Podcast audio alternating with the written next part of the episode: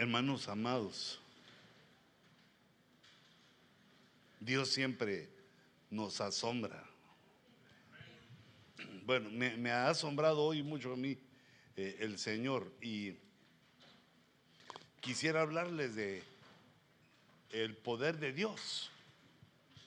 La Biblia nos invita a que aprendamos a conocer de Dios, a que aprendamos de Dios, que lo conozcamos, para que podamos obedecerle, para que podamos eh, servirle de una manera adecuada.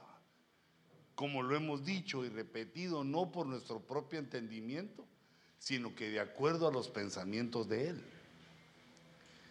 Y algo asombroso, digamos, para toda criatura, es el poder de Dios.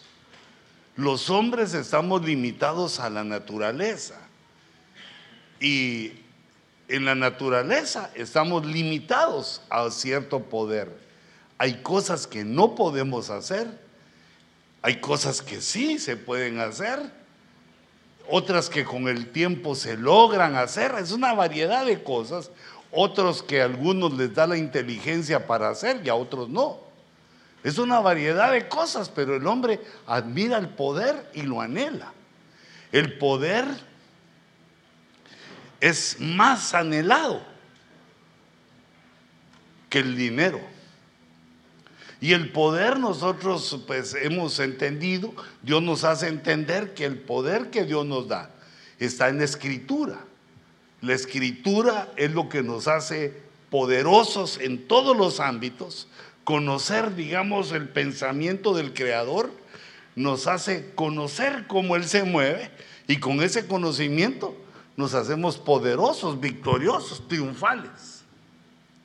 Pero así como cantaban los hermanos, con ese, e, ese verso hermoso que está ahí cerca de lo que ministrábamos en ofrenda, en Primera de Crónicas 29:10, y bendijo David al Señor, dice la palabra, en presencia de toda la asamblea.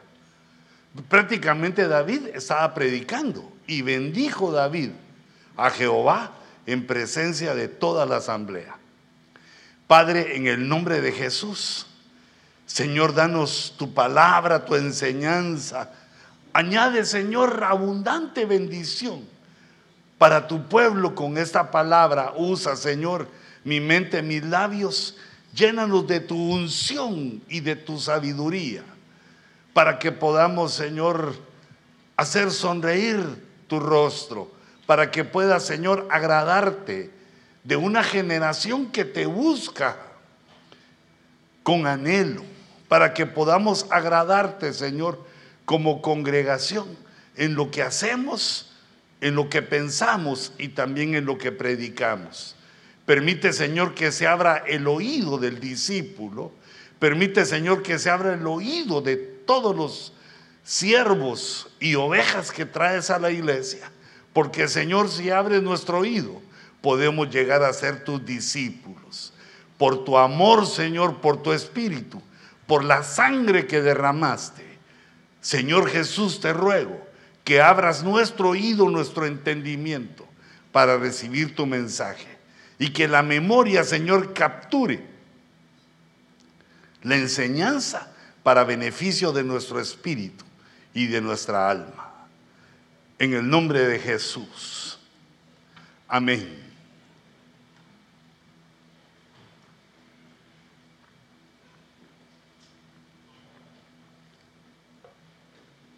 Hermanos, sigue diciendo David.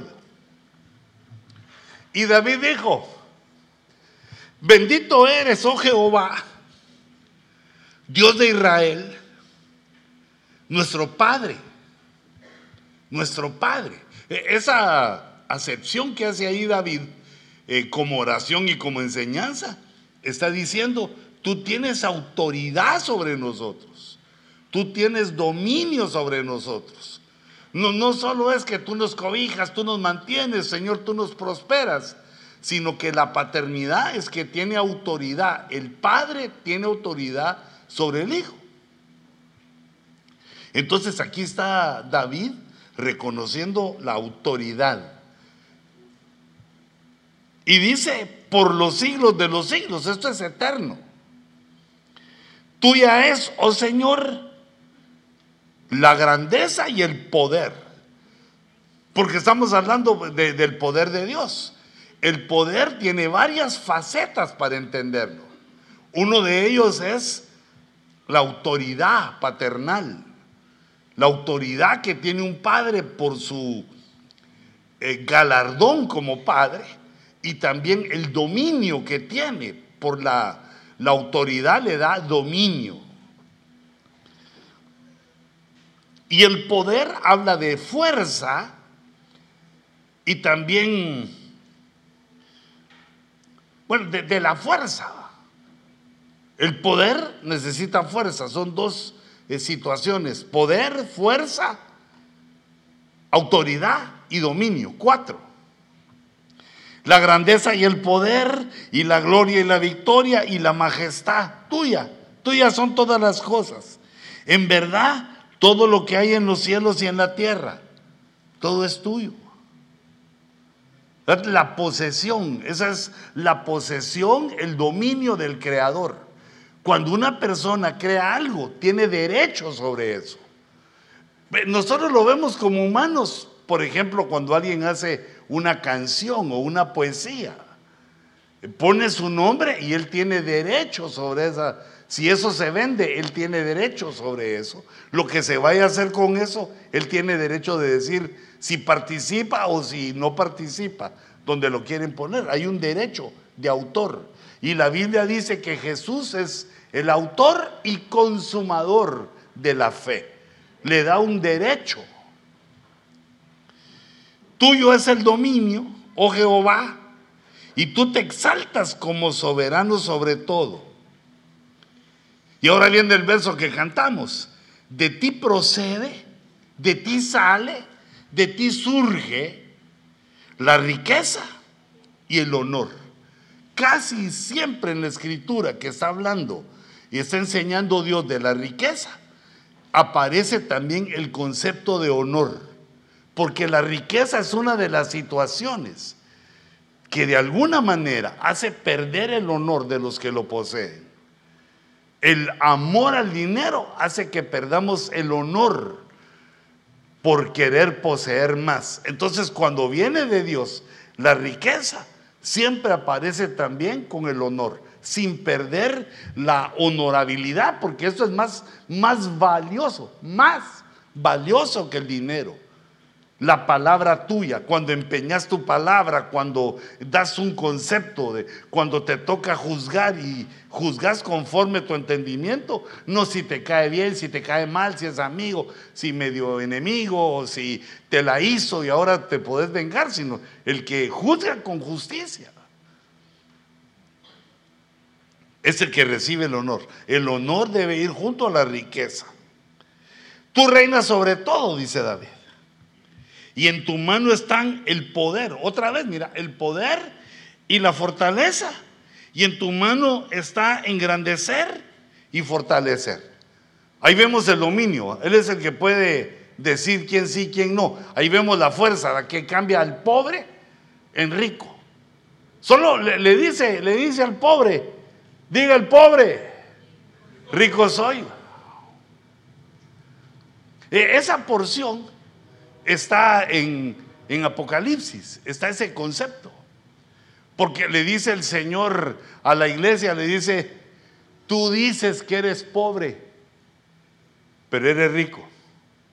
Diga el pobre entonces, rico soy. Porque la riqueza no solo es el dinero, eso solo es una parte. Claro que cuando no hay es anhelante y es anhelable y porque tiene muchas funciones en la vida, pero pero no es lo más grande que se puede tener. Lo más grande que tiene un hombre y una mujer es su honor. ¿Cuántos lo creen?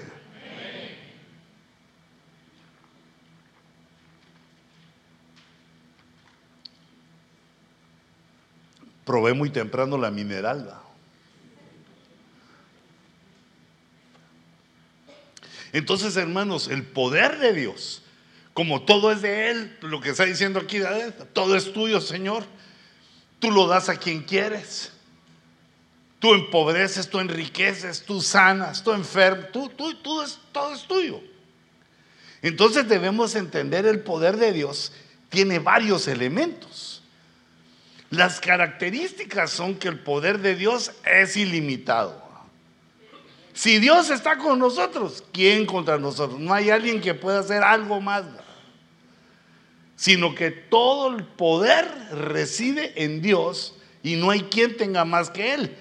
Esa característica divina es eh, eh, el todo poder, es la palabra que se le da al Espíritu Santo, todopoderoso o todo suficiente.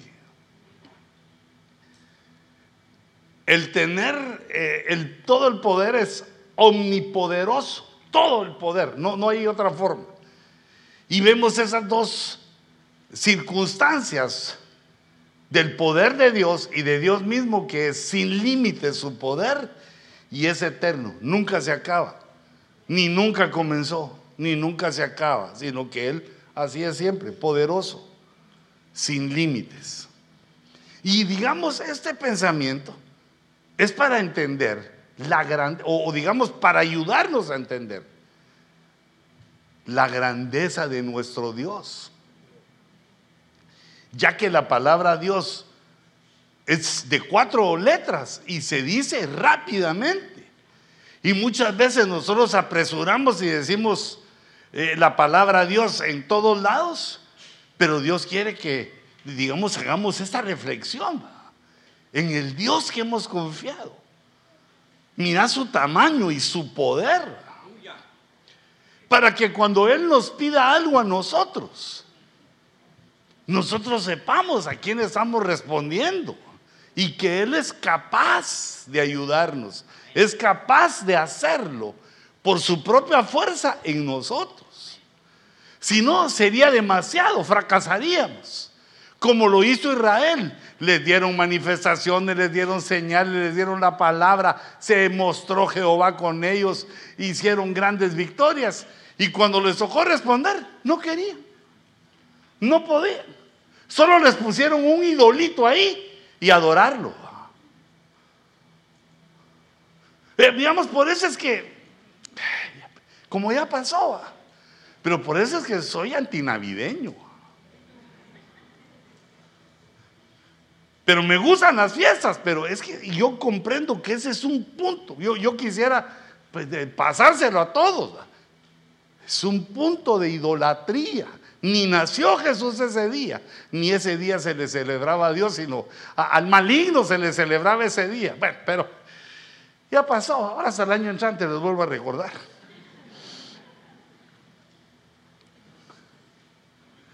Entonces, eh, digamos hasta donde puedo ahorita, veo que el poder tiene cuatro elementos. Claro que el poder de Dios, y es necesario saberlo porque el poder de Dios nos lo quiere trasladar. El poder de Dios se manifiesta en el pueblo de Dios.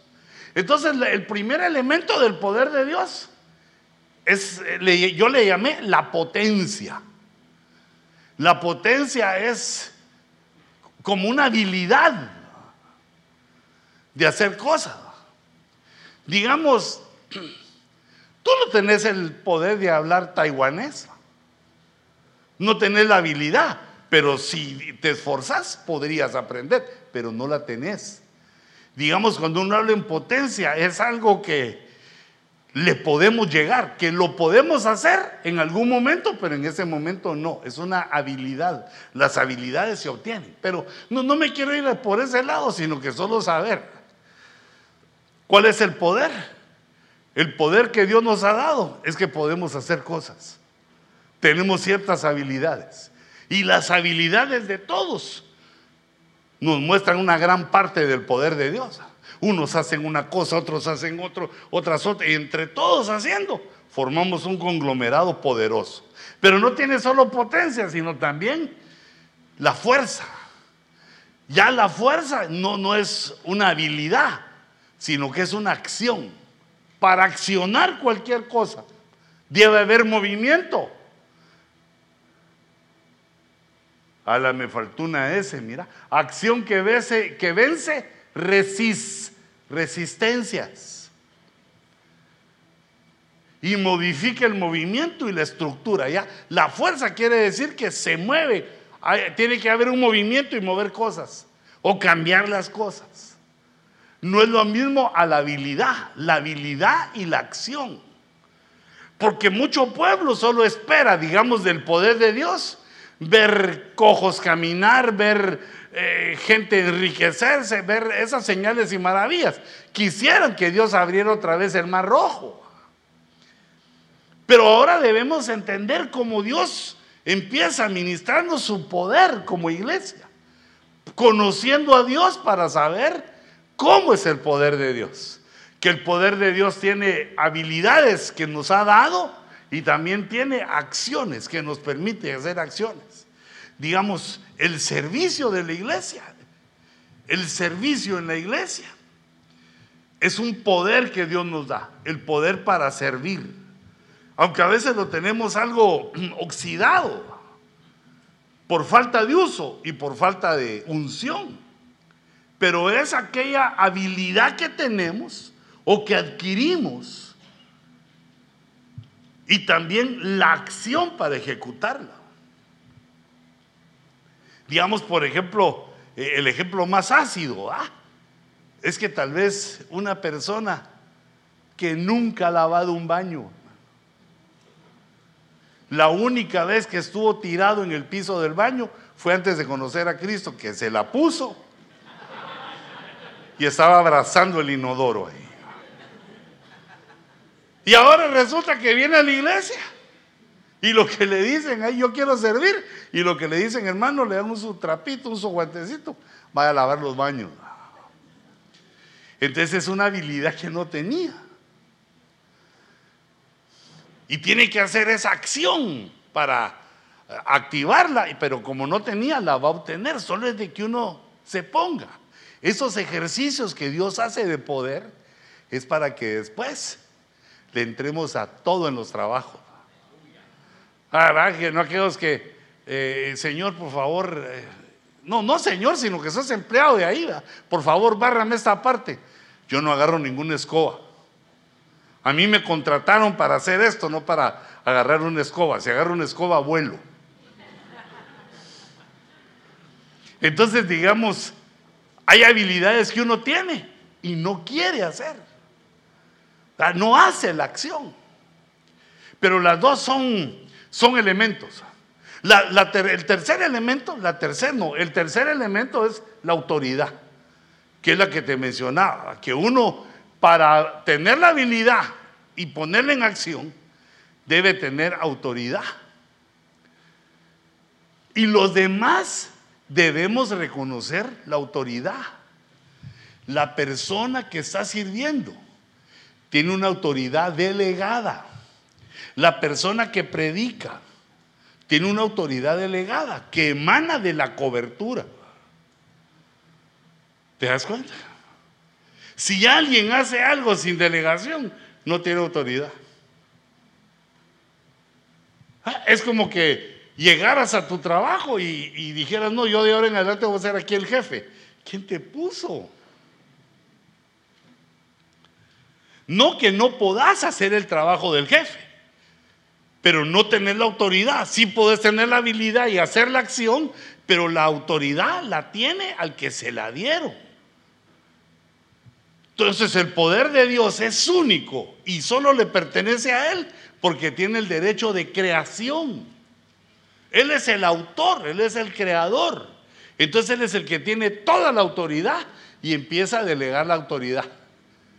Se necesita autoridad para que nuestra habilidad se ponga en acción. Entonces empezamos a organizarnos en la iglesia. Tú te vas a encargar de hacer esto. Hermano, tú vas a trabajar en la cafetería. Tu habilidad con tu actuar se te delegó. Pero ahí hay que aprender algo importante. Que nosotros debemos sujetarnos a las autoridades delegadas. No esperes que solo yo lo diga, sino que un ejercicio de humildad es que uno sabe, hermano, ¿y usted qué? Pues, ¿usted por qué me está mandando a hacer eso? Porque tengo autoridad, me delegaron. tampoco por las malas, bajito así. Hermano, tengo autoridad, ayúdame, hagamos esto, porque es para el bien de la iglesia, es para, ayúdame, ya tengo la autoridad. ¿Y dónde está la autoridad? Me delegaron. ¿Y quién lo delegó? Pues eh, el anciano me delegó, un anciano me delegó, alguien, alguien me delegó, me delegó el apóstol, o un apóstol. Ahora, eso se aplica también en el trabajo, se aplica en la casa porque van cambiando quiénes son las autoridades. Por eso es que dice la Biblia que la mujer debe sujetarse a su marido, porque él es su autoridad. No porque uno sea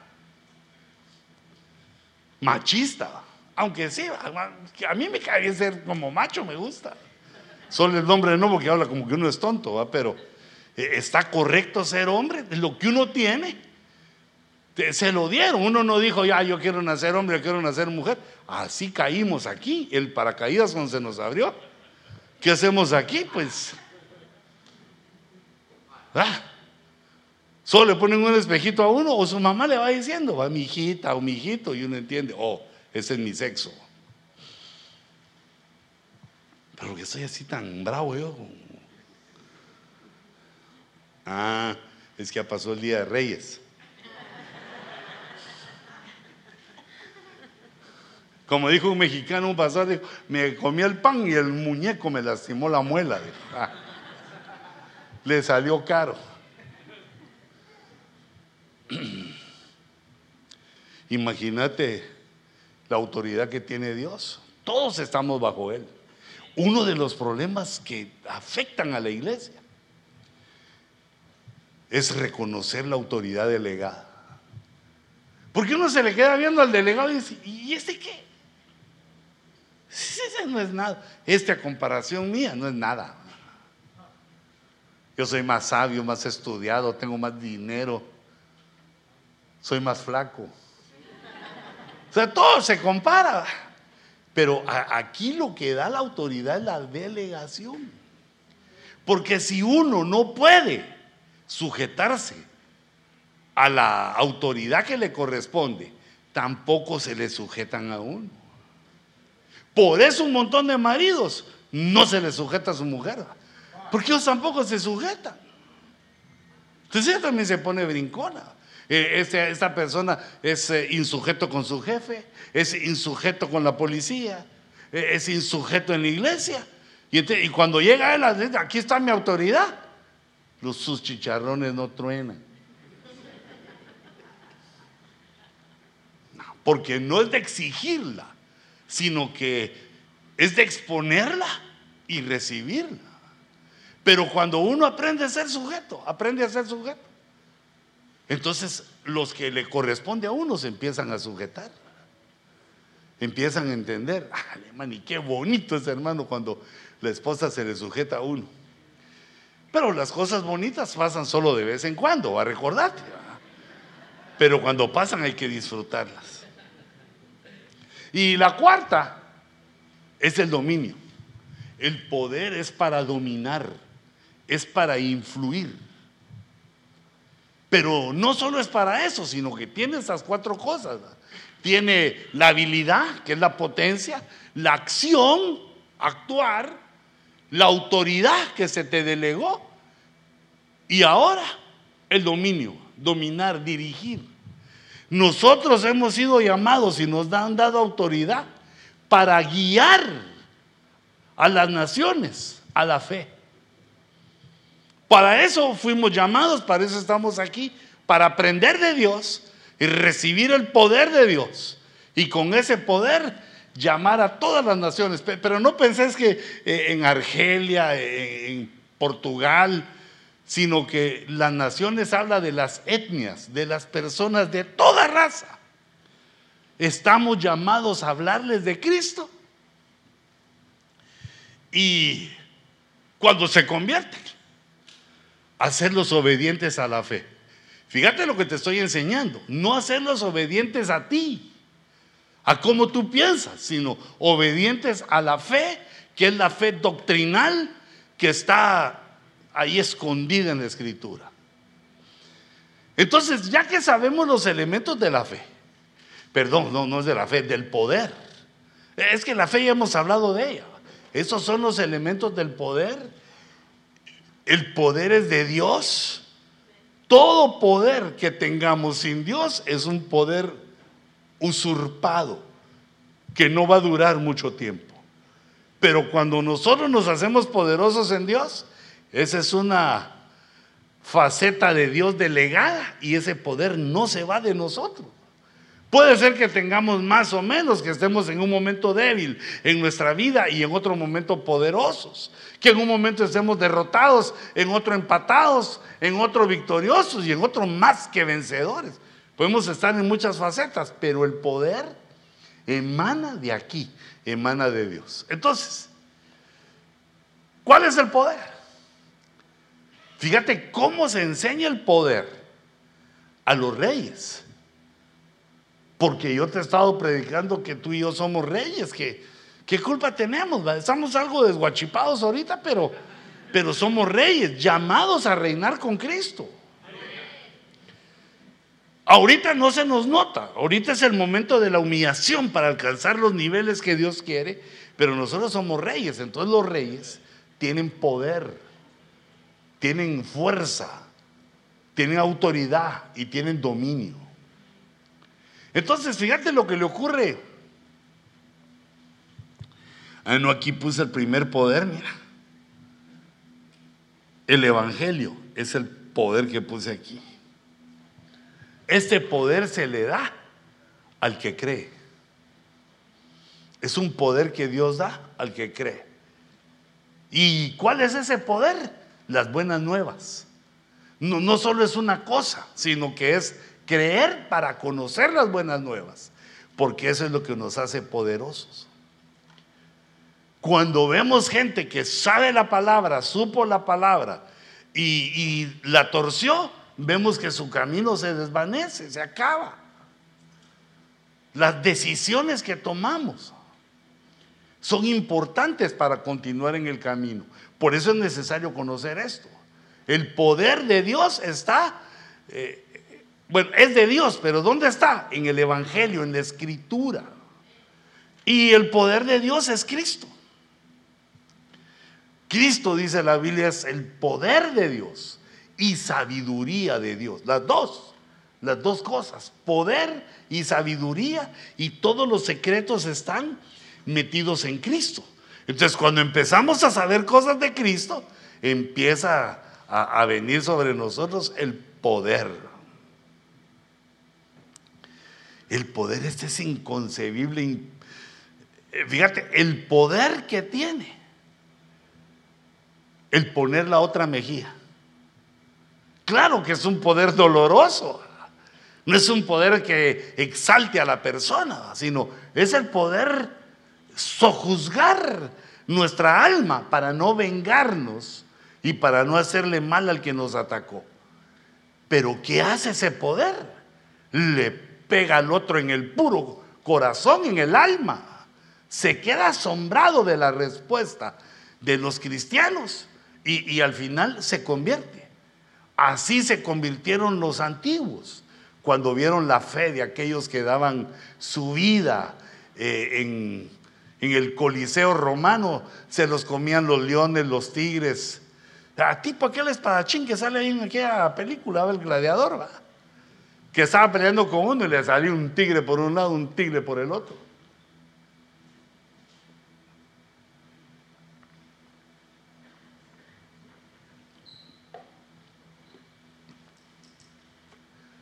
Vaya que nosotros ahora el tigre solo en la tele lo vemos. Pero imagínate que te sale un animal de esos.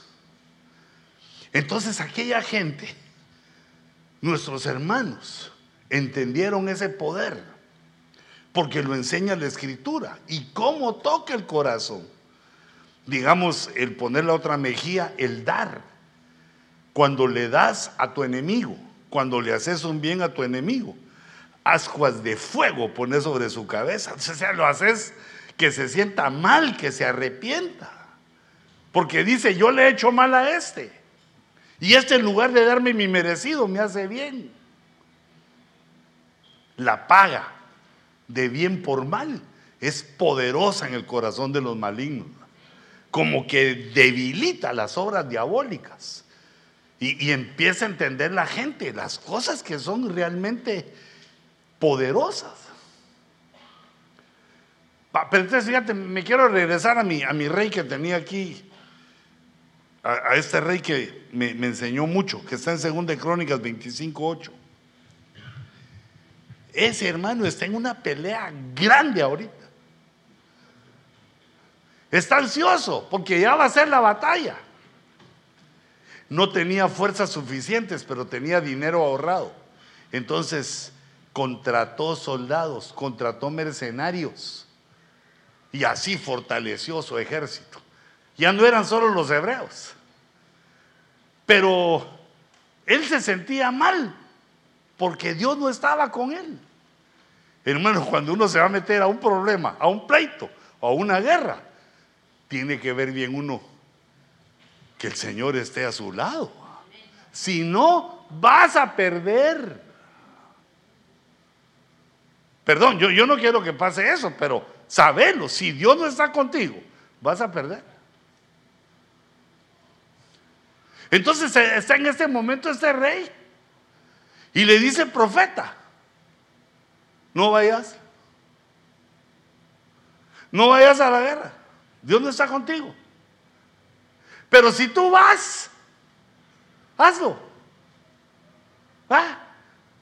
¿Quieres hacerlo? Tú no sos el rey, ¿va? tenés eh, eh, tu voluntad. ¿Quieres hacerlo? Hacerlo.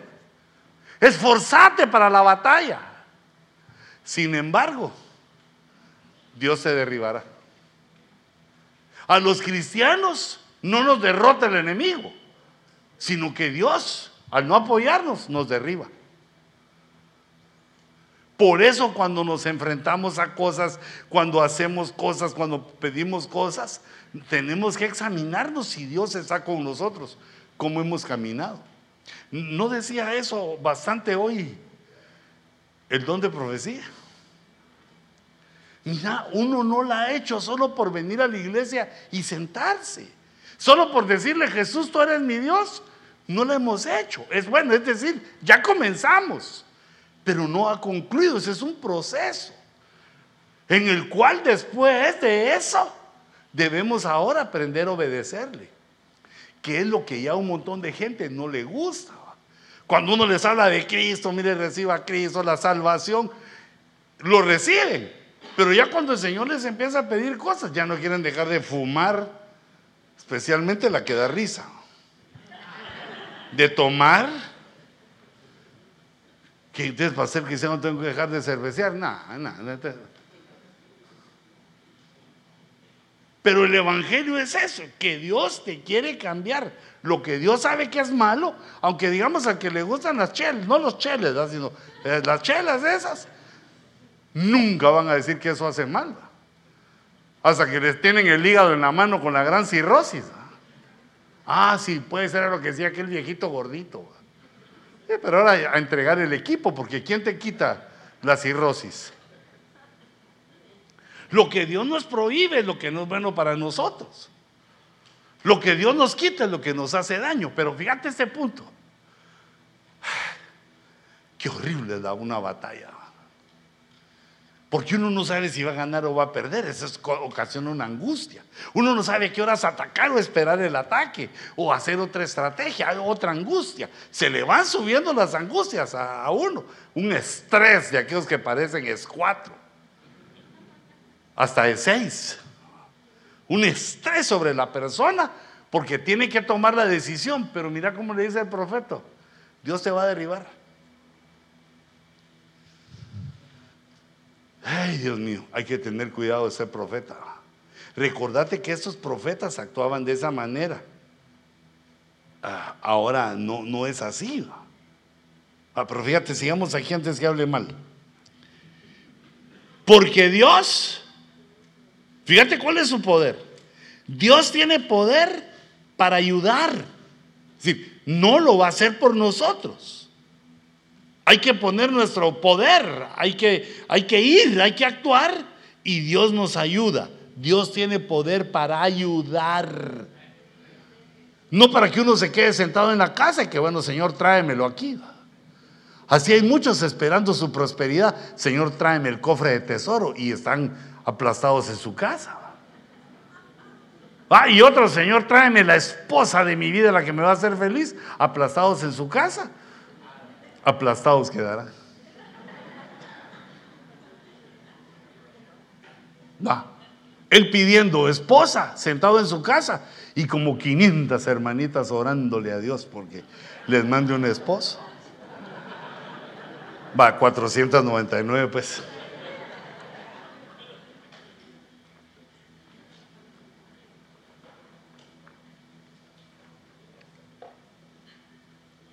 ¿Y qué pasa? Una de esas es, hombre. Pero ¿y cómo lo vas a hacer si no vas? Son batallas en la vida. Eh, tú y yo que estamos casados, ya tranquilos, esa batalla ya la hicimos, pero los solteros es una batalla. Me va a decir que no. Si es de benecer, me va a decir negativo, cambio y fuera.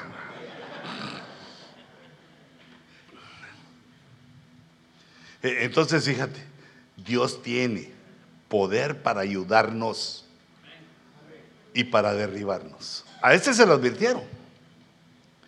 Y entonces Amasías, este rey Amasías, dijo al hombre de Dios, ¿y qué hacer con los 100 talentos que he dado a las tropas de Israel? Como había contratado. 100 talentos es un montón de dinero, es bastante.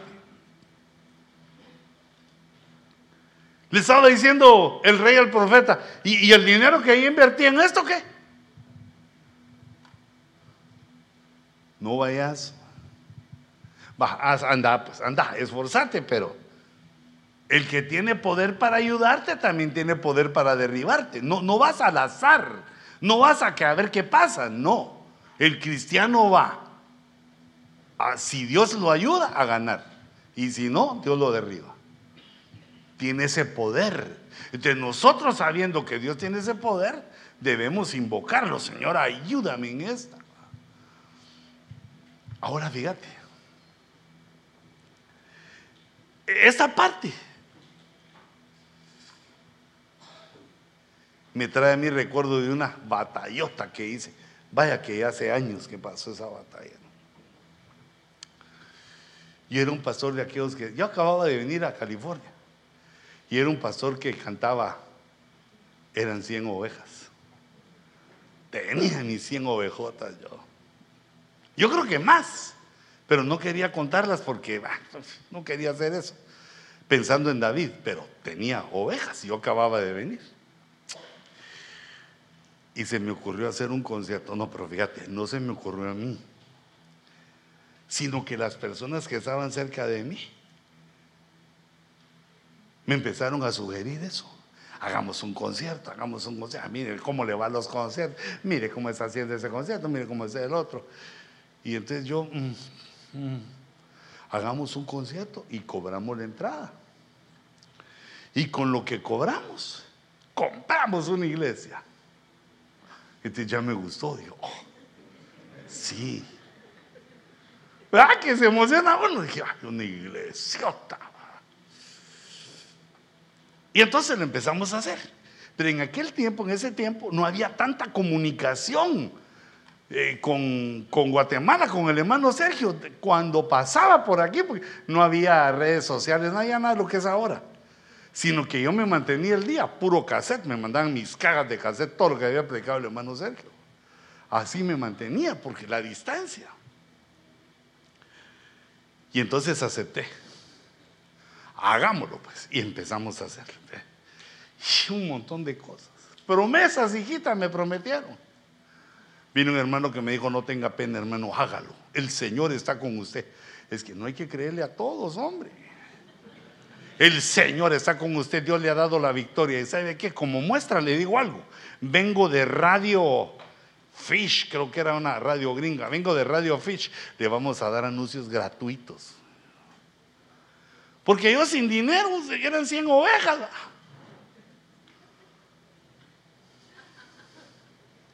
Y me meto a hacer eso.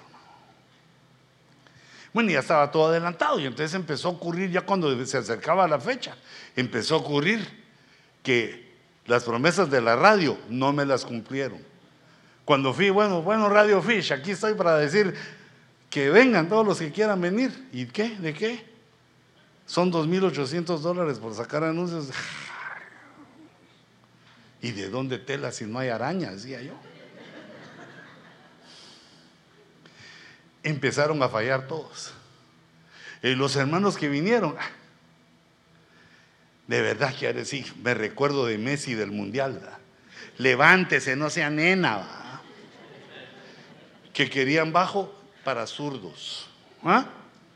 Que querían que la batería tuviera un bombón por aquí, otro que costaba 800 dólares más.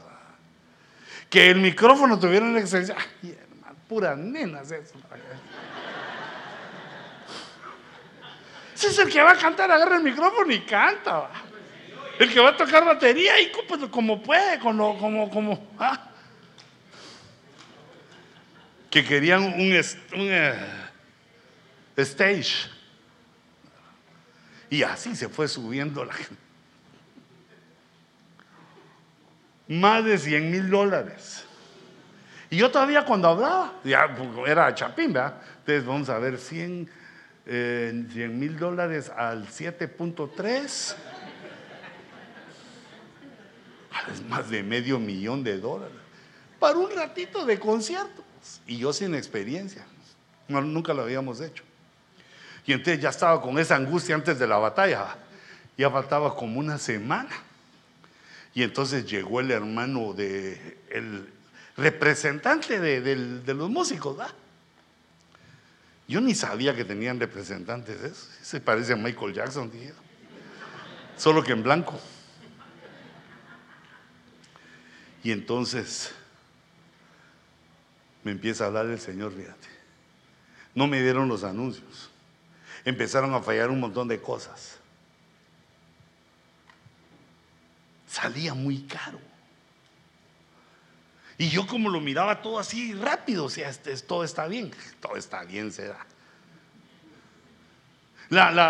los hermanos que iban a administrar la, la cafetería, porque íbamos a vender sanguchitos, la hermana había hasta pedido una báscula así chiquita para contar cuánto jamón le iba a poner al pan.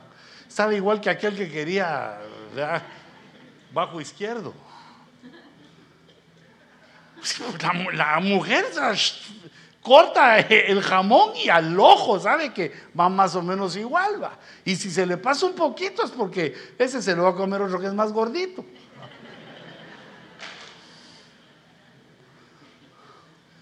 Zapatos especiales pidieron las hermanitas, porque, oh, qué cansancio.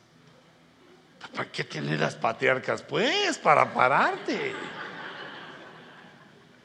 Bueno, total, hijitos, que Dios me habló. Antes de que firmara, Dios me habló. Fíjate que tenía en mi, oficina, tenía una mesa. Así una mesa de, una como salita, había una mesa de vidrio. Y entonces para hablar me senté en ella, la rompo. Ah, claro que eso por las libras de encima, ¿va? pero yo dije, todo está saliendo. Y peor que un hermano me bromea, ah, se rompió el espejo, siete años de maldición.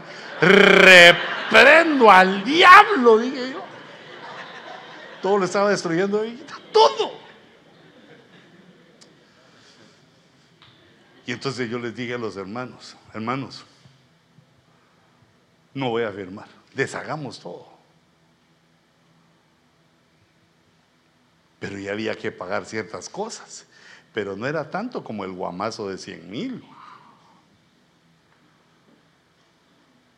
Y entonces me dijo un hermano que quiero mucho un lindo servidor, pero ahí me metió un autogol. Es México, pero en negativo. y me dijo, pastor, hasta ahí llega tu fe.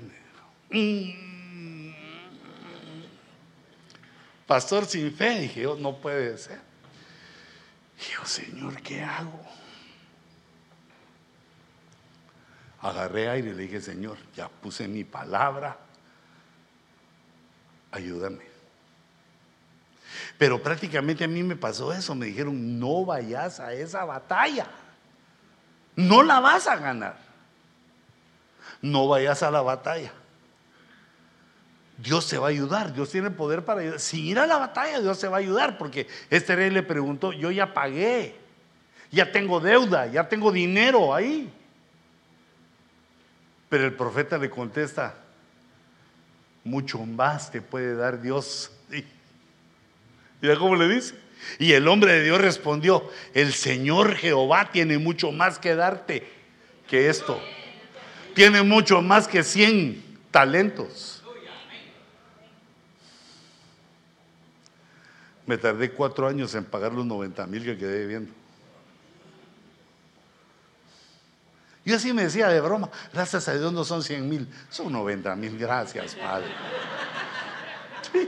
así, Pero ¿sabes qué hice? Recurrí a ese poder, le dije, Señor, ayúdame. Sí, debí parar, no lo hice, no debí haber comenzado, no pude, Si las ayudas me hubieran dicho, muy bien, pastor, no, no lo hagamos, dejémoslo ahí, pero como no, que ahí viene nuestro templo, qué templo ni nada, debiendo quedé. Y entonces se acercó a mí el hermano Sergio cuando vio. Mira, me agarró la chiripiolca ahí cuando vi el la poquita gente que llegó. Me agarró la chiripiolca, que no me recuerdo ni cómo decidí que el apóstol Sergio ya no predicara. Como que me dio vergüenza de que tan poquita gente, hay el gran escándalo de que un concierto negativo, mil gentes. Un puchito llenaron porque era un gran campo de fútbol. Donde se sentaban los que iban a ver el partido, vacío. Pero mira cómo quiero a la hermana Cutivos. Me hizo ganas ahí. Ahí estaba parada con todo y me, sonreía, dale, mucho, dale.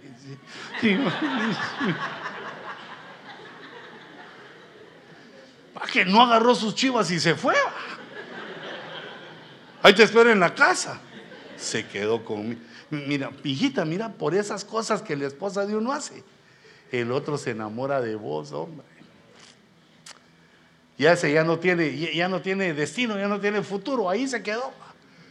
Pero si una mujer no apoya, bueno, pero no estoy hablando de la hermana Cuti, sino del error que se cometió.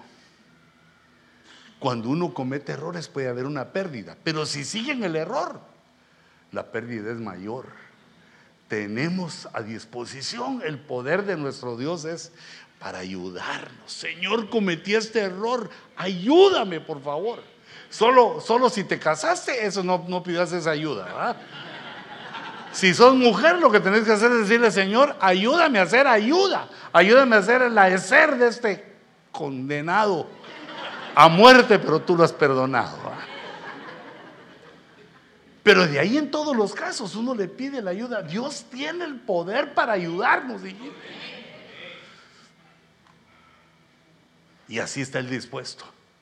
No cometamos este error de seguir en pos de lo que ya decidimos, si está malo. me agarró el hermano Sergio y me dijo, al día siguiente era domingo, cultón en la iglesia. Eso sí, gracias a Dios estaba llena.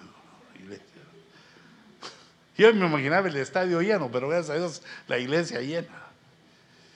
Y entonces cuando terminó de predicar el hermano Sergio, ministró una ofrenda y dieron bastante los, pero no para, ¿ah? No para pagar 100 mil, pero hubo una buena ofrenda y me dijo, mira, Ministerios de Benecer no hace actividades cobrando. Y yo le dije, apóstol, pero yo, vos cobraste. Sí, porque yo miraba que aquí que venían aquellos, venían los otros y 20 pesos, 30 pesos. Sí, pero vos estás bajo mi cobertura. Amén. En Ebenecer no cobramos. Vos podés hacer lo que querrás mientras no le cobres al pueblo.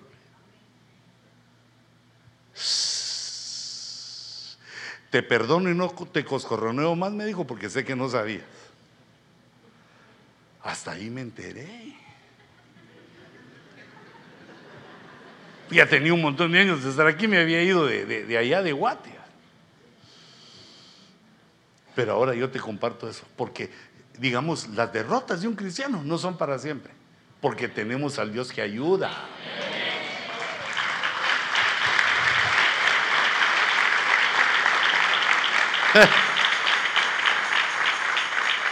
Y entonces aprendí, cuando, eh, miren, nosotros somos tal aquí, tal eh, adoradores, somos los meros, meros adoradores, hagamos un evento negativo, cambio y... ¿Y qué hago? Llamo a la alabanza. Pues, pues eso los conozco, eso sé quiénes son. Sé que son lindos, esos son los que cantan, esos son los que dan. A esos llamo que los conozco. Porque con dinero, negativo. Ah, yo bendigo al Dios que me ayuda. Y tú tenés este concepto. ¿Cuál es el poder que Dios tiene? o el que nos ofrece para ayudarnos. No seamos haraganes de que todo lo haga Él, sino que mira lo que aprendió a Macías, que no importa el dinero que has invertido en el error. fíjate, otro error fatal por no entender el poder de Dios. Deuteronomio 8:16. Dios nos lleva al desierto el desierto, recordate que es cuando no hay. En el desierto, dice la escritura, te alimentó. O sea que no hay, pero comemos. Te alimentó con el maná que tus padres no habían conocido. Y mire esas tres cosas. ¿Para qué te llevó al desierto? Para humillarte. Porque eh, no, no, es para hacernos mal, porque la humillación lo que hace es que Dios nos exalte. Para humillarte y para probarte. Fíjate que muchas personas que a la cebazo se llena solo. Muchas personas cuando Dios no hace lo que ellos quieren, se van de la iglesia. Son recién convertidos. Pero ignoran cuál es el proyecto de Dios, cómo los va a cambiar, cómo los va a bendecir que lo que hace Dios es que nos lleva al desierto porque ahí prueba nuestro corazón. Mira, básicamente la prueba es si queremos a Dios por lo que Él es o por lo que Él nos da. E, esa es la prueba básica. Porque sabiendo que Dios es todopoderoso, pues ¿quién no quiere estar con Él? Si es todo suficiente, me, me va a hacer rey con él, voy a tener de todo, aquí voy a mandar yo. La mayoría lo que piensa es que empieza el Evangelio y ya va al paraíso. Entonces cuando viene la prueba, pero es que uno no sabe, hermano, las cosas más lindas es cuando uno le canta a Dios en aflicción. Que sentís que se te hace una cosa aquí en la garganta, mira. Y que las lágrimas están a flor de piel, que ya, ya lloras. Solo que el hermano te mire para que te diga, quiere llorar, quiere llorar, quiere llorar. A punto de llorar, te tocó el Señor. ¿Y cómo hizo Dios para tocarte? Porque estás humillado. Cuando uno tiene de todo, ¿cómo cuesta humillarse? Cuando haces cheques por doquier, ¿cómo cuesta humillarse? Cuando tenés a los cobradores afuera, qué fácil es humillar, pero eso no lo hagas. Nos lleva al desierto para probarnos si estamos dispuestos a amar a Dios en situaciones desagradables. Y así como también, hijita, esa es la prueba de una esposa. Eh, cuando su esposo tenía de todo, como la esposa de Job. Cuando aquel estaba sano, vigoroso. Ah, sus manitas se hacían manicure porque con sus manitas él solo firmaba cheques. Hasta así tenía el dedito, mira que era con estilo cuando tomaba el vaso. Cuando firmaba levantaba el dedito, como quien dice, soy posero. Hago poses. Y cuando lo pierde todo, ah, ah, pero ahí estaba la mujer que llegaba y le sobaba la espalda. Uf, aquí tiene estrés. Uy, ya no, aquí le vas a quitar ese nudito. De repente le mordía la oreja a la señora. Ay, ¡Linda! Pero solo se quedó sin billete. Fea. Todavía seguís alabando a Dios. Todavía seguís creyendo en ese Dios que te dejó así enfermo y sin dinero. E, entonces en los momentos del desierto es la prueba. La prueba del amor de un hombre y una mujer es cuando le va mal a tu marido. Cuando le va mal a tu marido no empeces a decir, bien lo decía mi mamá, este no es bueno para nada, este, este no la va a hacer. No, en lugar de eso le tenés que decir, you can, baby. Para que le suene así en el oído.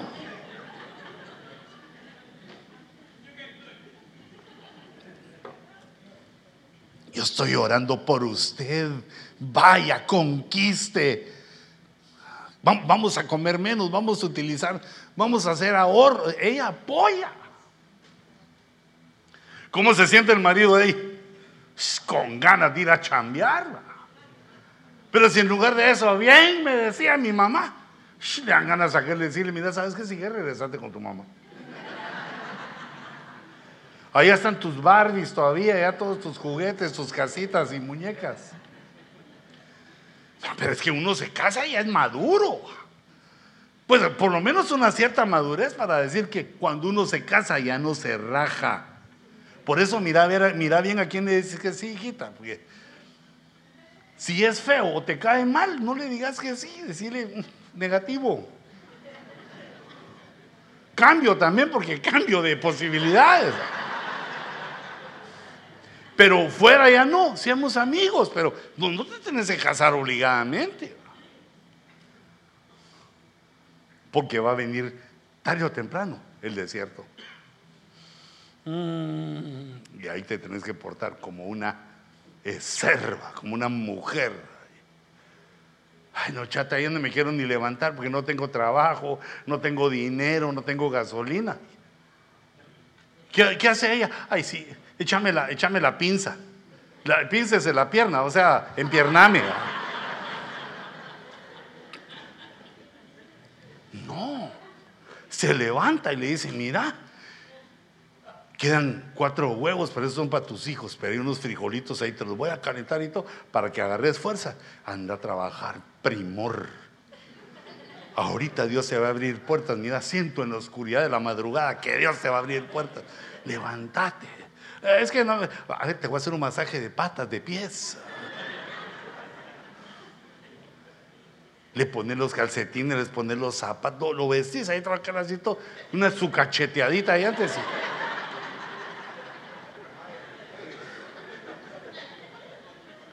Si se va a ir a chambear, mira que va a ir a conquistar. No como aquellos que, ¿y qué conseguiste trabajo? No, es que solo de, solo de trabajador, yo no, había de gerente. por algo hay que comenzar, hombre, agarrar lo que haya para, para comenzar. Si no tenés, y buscar los que te gusten. Tenés buena galleta, busca de abrir hoyos, abrir zanjas. Si te duele la rabadía, no, hombre, busca de firmar documentos.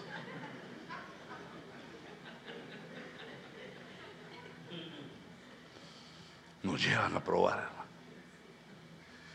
Hijita, ese es el momento que enamoras a tu ¿Pensás que ya sabe enamorado a tu marido porque se casó contigo? No, no, ese enamoramiento es porque le gustaste. Le gustaste. Tus ojos, tu boca, tus curvas, todo le gustaste. Y entonces ese es el primer paso, pero el amor comienza ya de aquellos amores indestructibles, cuando en el desierto, de repente uno amanece y en el desierto, ni cuenta se dio uno cuando vayas en el desierto. Y hermano, también un hombre, cuando mira el desierto, si a su esposa le toca, también hay que apoyarla. Porque hay un montón de desiertos. Está, digamos, ese desierto de Shur. El desierto de Shur es cuando, cuando tu esposa te dice, mi amor, estoy gordita. Y ahora tienes que decir, sure. Ah, no, no sale, ¿verdad? Mi amor, ya estoy viejita. Mal aplicado ese vos. Ese es cierto, hay que callarse Pero va. Pero en ese desierto ahí aparece el hombre, va, que la ayuda, va. Estoy gordita, estás en el desierto de Shur, mija, pero qué bien te ves. Me me gustas más voluminosa. Hay más de dónde agarrar. Algo que se le ocurra a uno. O, cuando te dice, mi amor, ya soy vieja. En el desierto de Shur. Pero uno la compone. Digamos, uno le dice, pero ¿sabes qué? Si me volviera a casar, me casaría contigo. Y eso le pega un jalón a las arrugas. La rejuveneciste. Nos llevan ahí para probar nuestro amor, para probar nuestra devoción, para, para probar qué es lo que queremos, si queremos a Dios o a lo que nos da, a la gente o a lo que nos da, a, a nuestra mujer o a lo que nos da. Porque también cuando la mujer es en esos desiertos, también ahí anda uno. Con un montón de pelotas donde no son. ¿Ah? Todos los músculos vencidos por la gravedad.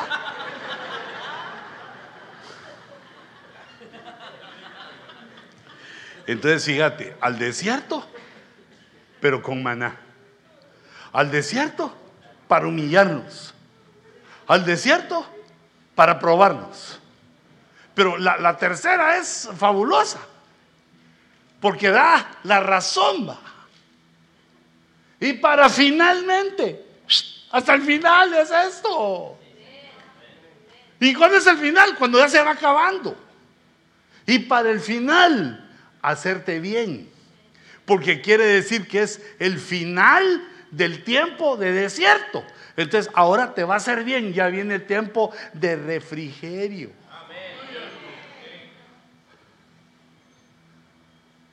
Y para finalmente hacerte bien. Pero peligro, porque ahí puse error fatal, no entender eso. El que no entiende los desiertazos, se va, no aguanta la humillación ni la prueba, se va. Y entonces no llega a que le hagan el bien. Pero el verso siguiente dice, no sea, mira el peligro que nos está evitando el Señor, no sea que digas en tu corazón, mi poder y la fuerza de mi mano me ha producido esta riqueza. Porque al final para hacernos bien, si Dios de una vez nos hiciera bien, diríamos, mi poder, mi inteligencia, qué tremendo. Wow, qué hijazo tiene, Señor. Mi fuerza es la que me ha producido esta riqueza. Mas acuérdate del Señor tu Dios. Que no se te olvide eso. No se te olviden tus desiertos. Que no se te olviden tus humillaciones. ¿De dónde venimos? Acuérdate de Jehová tu Dios. Porque Él es el que te da poder para hacer riquezas. ¿Por qué lo hace? A fin de confirmar su pacto eh, eh, solo, pero hay que dejar el tiempo del desierto. En el tiempo del desierto no, no te dan ese poder. Es el tiempo de la prueba. El tiempo del poder viene cuando pasa la prueba para hacerte bien. ¿Cómo es que Dios nos hace bien? Nos da el poder para hacer riquezas. Nos enseña los principios del trabajo, los principios de la economía. Y nos empieza a engrandecer. Si lo hace muy rápido, Viene ese pensamiento, fue con mi mano, fue con mi fuerza que obtuve ese poder. Pero te advierto, dice, el cual juró a tus padres como en este día. Y sucederá, te advierto, que si alguna vez te olvidas del Señor tu Dios, ya, porque yo te ruego que seas perseverante en esto que has decidido de servir a Dios. Porque si se te olvida, sucederá.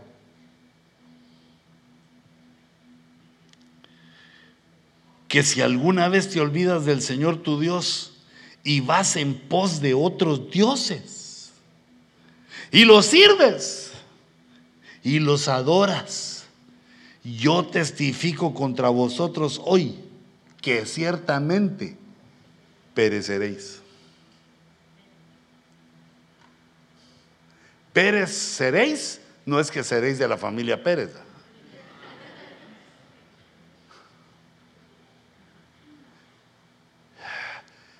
Cosa más horrible es caer en las manos del Dios vivo. O sea que tomar el poder para hacer riquezas. Hace tus riquezas, pero ten cuidado con esto. Porque hay muchos que ya no pueden olvidar la idolatría. Hablarles de que algo es idólatra, se enojan. Ellos quieren seguir con su rito y con su idolito. Ah. Por favor, sé sensato, hijito. Porque digamos, uno se duele, uno se duele de ver a aquellos que Dios había bendecido y de repente truenan. Pero eso no fue culpa de Dios sino que Él lo advirtió. Eso es como funciona la vida. Es una forma como Dios ya dejó estructurada la vida humana. Si no te cuidas en esto, la fortuna que Dios te, dé te lleva al desastre. Pero espérate un momento, un momento antes, no, no te pongas triste. Siempre hay tiempo para servirle, siempre hay tiempo para dejar de hacer lo que está malo. Cuando Dios te hable de que estás cometiendo estas cosas, lo analizas y lo entendés, que estás en un peligro, déjalo. Volvete a Dios con todo tu corazón. No te pongas creído porque tenés. Entre más tengas, sé más humilde. Entre más tengas, ¿qué es lo que hay que hacer? Ay, hermano, solo nos queda privilegio, el privilegio de lavar baños. Va, dámelo pues. Pero hermano, si usted Anda ahí en, mi, en mi Mercedes, hay unas toallitas ahí para que no me ensucie mucho. En Mercedes, pero lava los baños del Señor, los baños del pueblo de Dios. Es más difícil lavarlos de McDonald's, según me han contado.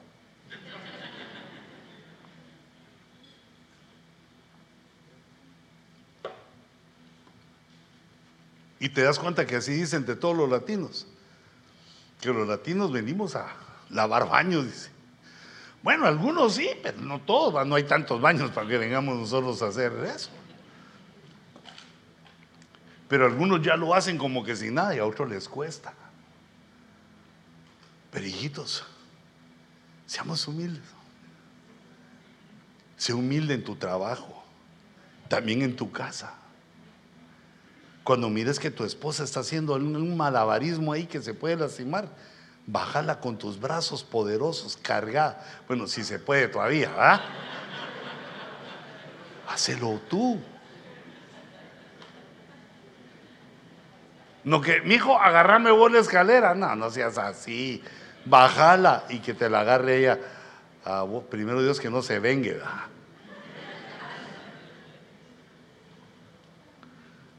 El poder de ayuda y el poder para hacer riquezas.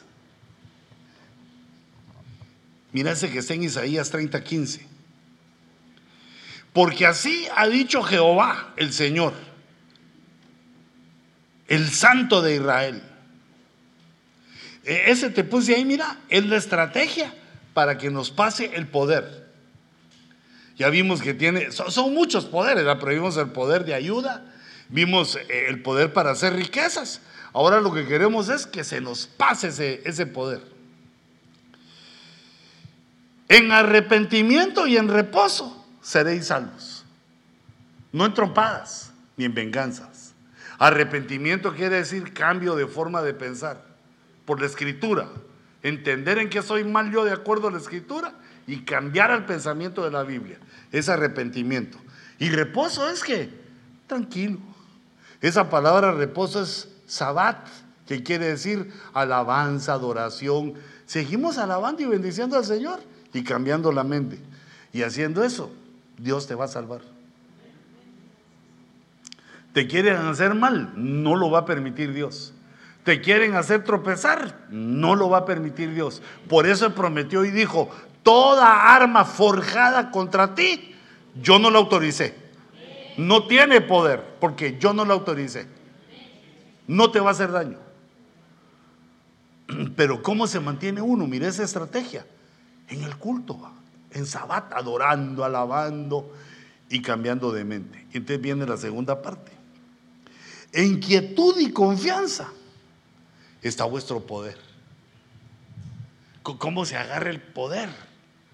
En quietud. Tranquilo. Eh, a diferencia de reposo que dijimos que es estar en el culto. Tranquilo, en quietud, porque estamos confiando en quietud y confianza. Te recordás del Salmo 91. El que habita al abrigo del Altísimo morará bajo la sombra del Omnipotente. Ya, el que vive así y después dice, diré yo a Jehová, esperanza mía, en ti confiaré. Voy a confiar en ti. Que ese poder, ese omnipoder, ese todopoder, está para ayudarme.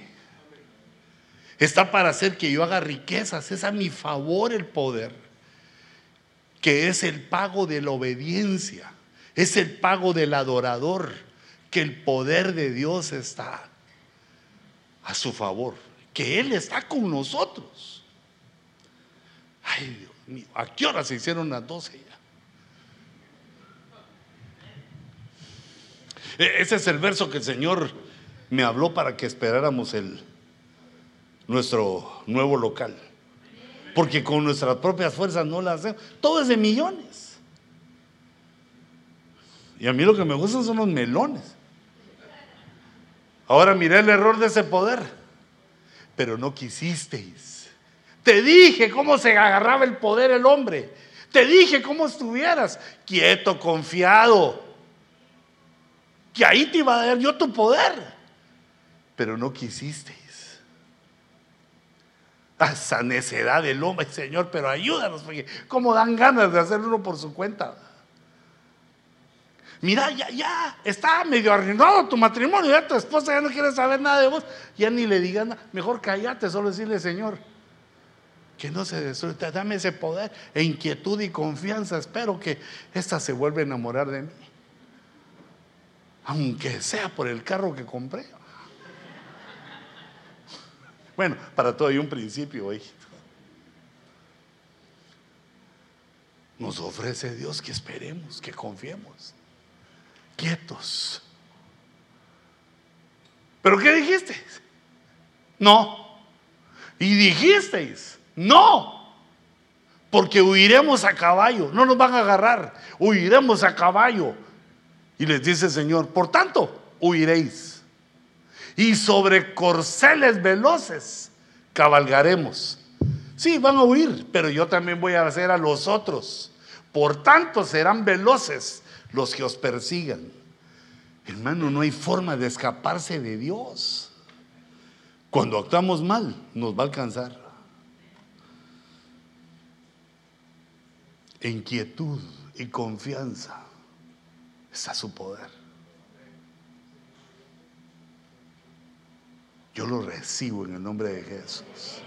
Que Dios nos ayude en todas nuestras necesidades. No digas no. Mira, eso dijeron, no, nosotros tenemos nuestros caballos. Nosotros podemos, Señor. Yo voy a buscar, voy a, peinar aquí toda la zona para Bueno, creo que sí hay cosas que hacer, no nos podemos quedar de brazos cruzados, pero confiando que el que nos lo va a dar el Señor. Diré yo a Jehová, esperanza mía, mi castillo, en quien confiaré. Fue la promesa que hicimos, Señor, voy a confiar en ti. Y ahora es el momento. Cuando vienen los problemas es el momento de confiar en Dios. Ya nos tenemos que ir, hijitos. Ya, mejor hasta aquí me quedo, porque si sigue el poder poderoso. Pero otro día te digo otros. Recibe el poder de Dios. Y cuida tu alma para no perder para que no se diluya, para que no se vaya en la confianza, en la obediencia, en el entendimiento. Padre, te necesitamos, Señor. Nosotros somos los necesitados que venimos culto a culto para pedir por nuestras necesidades. Tenemos necesidades económicas, tenemos necesidades de batallas, de problemas. Yo ministro, Señor, sobre tu pueblo el poder de ayuda. Señor, que quede tallado en nuestra alma que tenemos a nuestro favor el poder de ayuda que tú nos das. El poder para hacer riquezas. Te bendigo en el nombre de Jesús. Señor, llénanos de tu poder y de tu espíritu. Levántanos, Señor, en medio de las crisis. Danos la sabiduría, el entendimiento. Señor, si hemos pecado, perdónanos. Que la sangre de Cristo cubra. Que seamos vistos por tus ojos a través del sacrificio de Jesús para ser perdonados, para tener una nueva oportunidad. Bendigo tus manos, hijito. Toda la obra de tus manos sea bendita. Todo lo que produzcan tus manos sea bien pagado y requerido. Te ruego, Señor, que por tu espíritu Dirija, Señor, a tu pueblo al trabajo que les agrada, al trabajo para el cual les diste la habilidad y nos das la fuerza para accionar en ella. Te ruego, Señor, que se abran puertas de oportunidad para tu pueblo y que todos prosperen con abundancia. Señor, que venga sobre tu pueblo el poder de la restauración familiar. Vuelve, Señor, el corazón de la esposa a su marido y el corazón del marido a su esposa. Vuelca, Señor, los corazones de nuestros hijos a nosotros. Que el poder que le diste al profeta Elías sea derramado sobre tu pueblo para que haya restauración familiar. Señor, sin importar cómo estamos, que haya esa restauración y también que haya evangelismo. Que podamos con nuestras actitudes y palabras hacer que los desobedientes vuelvan al camino recto. Hacer que los inconversos vuelvan a ti.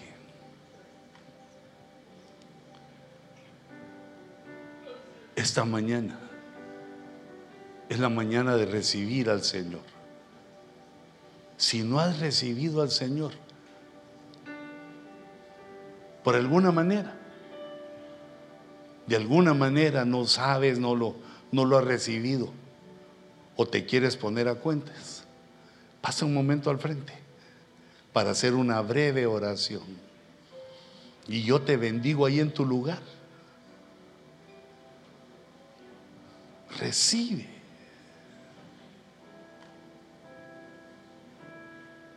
La bendición porque este año que inicia, Dios nos está pidiendo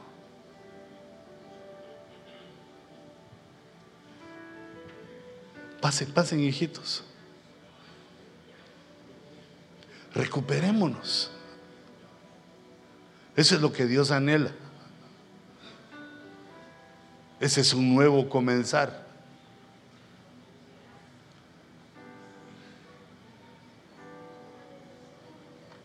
Si no has recibido a Cristo, pasa, ven.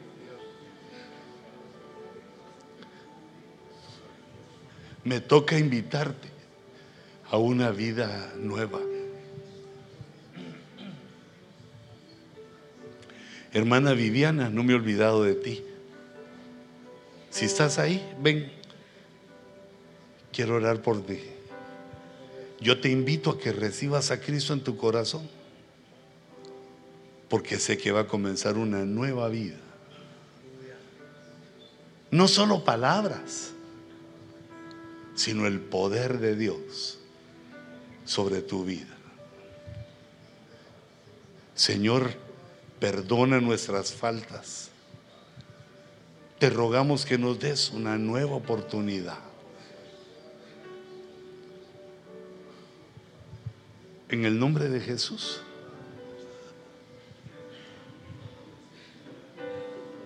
Y pongan sus manos, hermanos ancianos, y oren por ellos. El Señor te perdona. El Señor te perdona.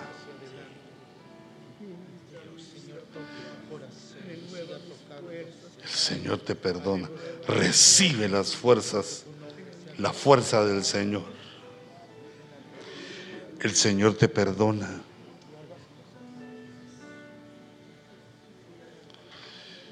El Señor te perdona, hijita. el Señor te perdona. Señor, y con la imposición de las manos de los ancianos, bendecimos, Señor, a estos hijos. En el nombre de Jesús.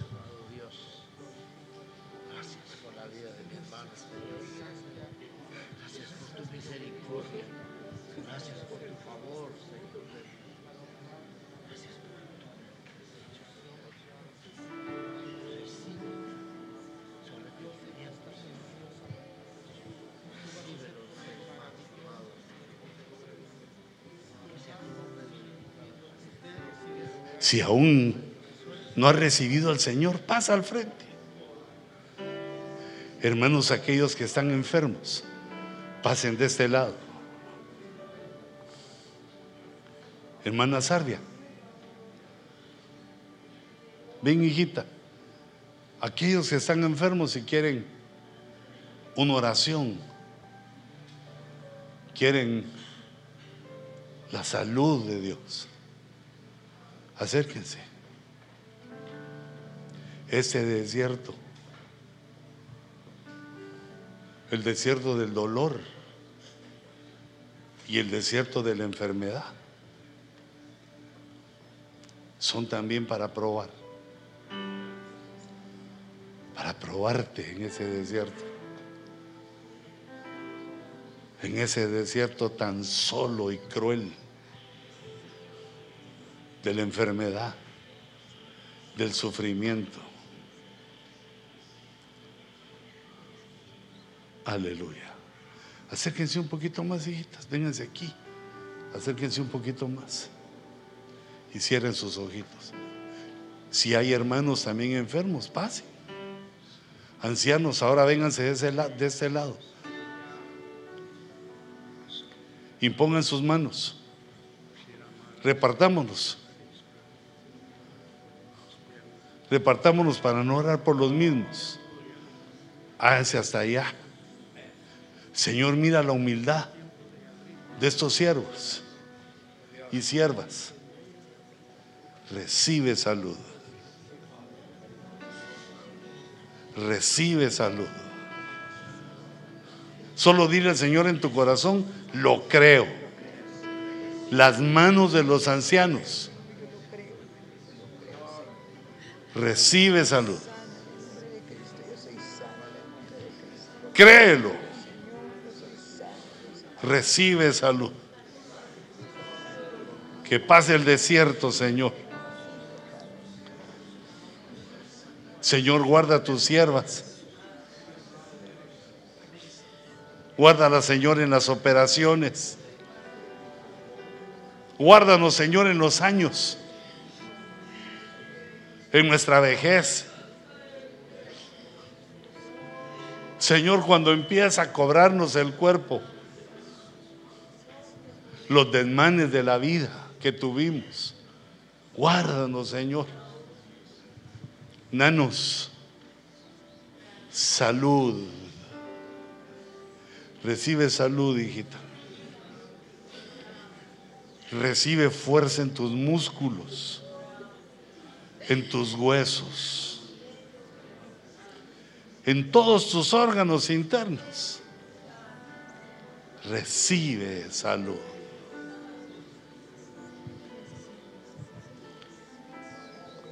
Y ahora, Padre, conforme a tu palabra, venimos a tu altar para decirte, Dios mío, mi sanador, el que extiende los años de mi vida, en ti confío,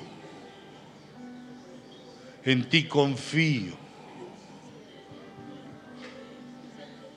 Señor, por tu palabra,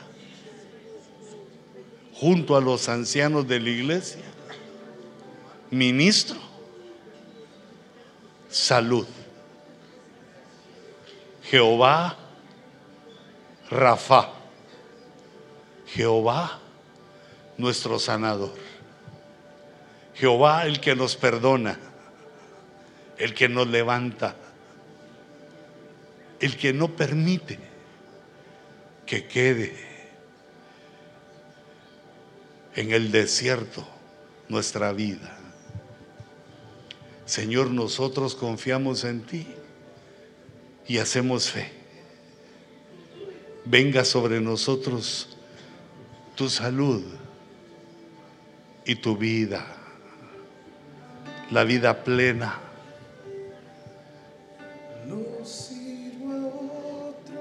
Sana, Señor. Sana nuestros órganos.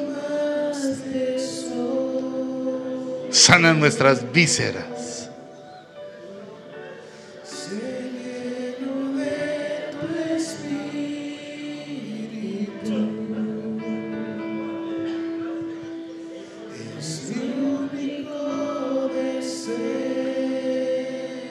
Sana nuestro cuerpo, Señor.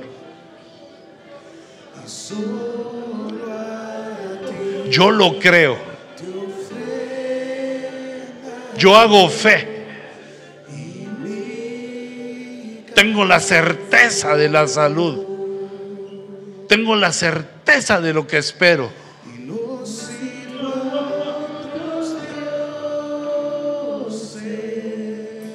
Recibe vida.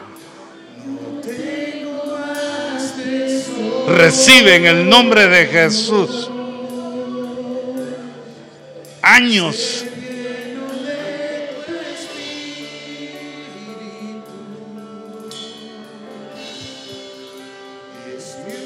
En el nombre de Jesús. En el nombre de Jesús. Extiende tus manos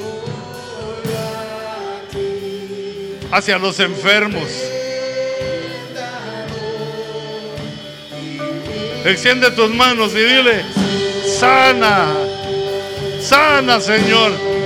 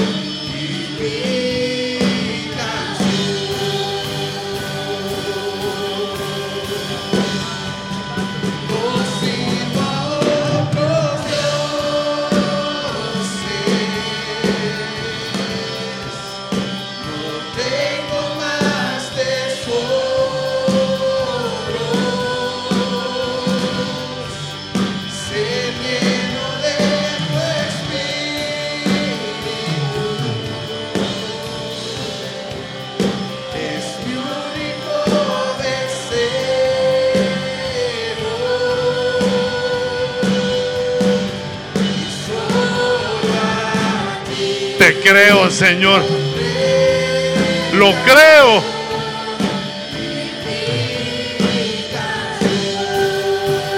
Sana. Sánanos.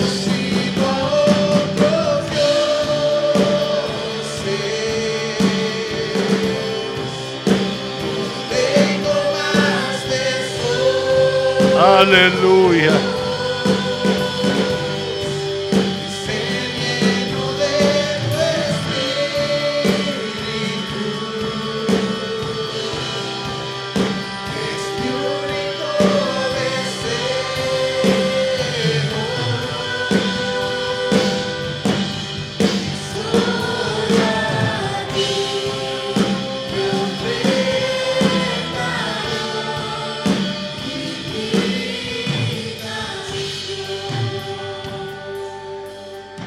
Padre Celestial, acuérdate, Señor, del servicio de tus siervos. Acuérdate, Señor, de las horas en que te ha servido tu pueblo. Toma, Señor, en cuenta, a pesar de nuestros errores, la devoción que hemos tenido al servirte.